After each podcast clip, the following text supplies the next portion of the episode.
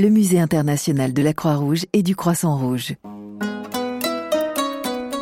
Nous sommes au 17 avenue de la Paix, devant le Comité international de la Croix-Rouge.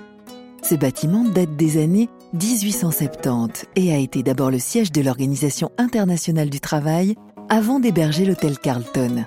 D'ailleurs, l'avenue de la Paix a été aménagée dans les années 1930 pour relier la Société des Nations à l'OIT. On a restructuré le chemin qui allait du lac au parc de l'Ariana, de l'autre côté de la rue. Aujourd'hui, cette bâtisse abrite la plus ancienne organisation humanitaire. Elle a été créée en 1863. Et pour plonger dans ses coulisses et comprendre le sens de ses actions, juste devant vous, le Musée international de la Croix-Rouge et du Croissant Rouge.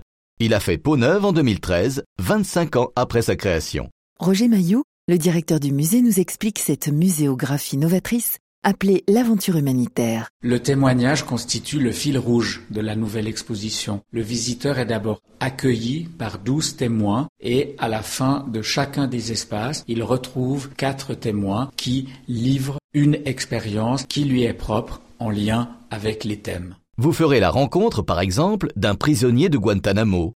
Une petite fille vous parlera des risques naturels en Chine et un volontaire de la Croix-Rouge de la prévention des cyclones au Bangladesh.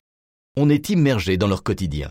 Ces témoignages sont répartis dans trois espaces, chacun sur un thème particulier, des espaces réalisés par trois architectes différents. Le Brésilien Gringo Cardia s'est attelé à la défense de la dignité humaine. Le Japonais Shigeru Ban a limité les risques naturels et le burkinabé Diebedo Francis Kéré à reconstruire le lien familial. Et vous pourrez aussi vous plonger dans les collections de la Croix-Rouge. Elle recèle des trésors.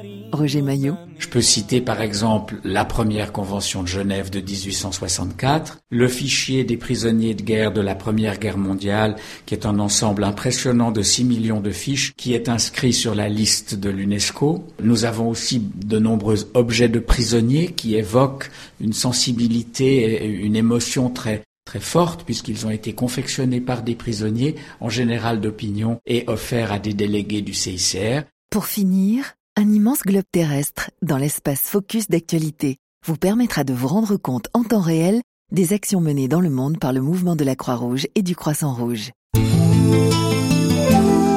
Merci de continuer votre visite sur les sentiers culturels de Genève d'un musée à l'autre.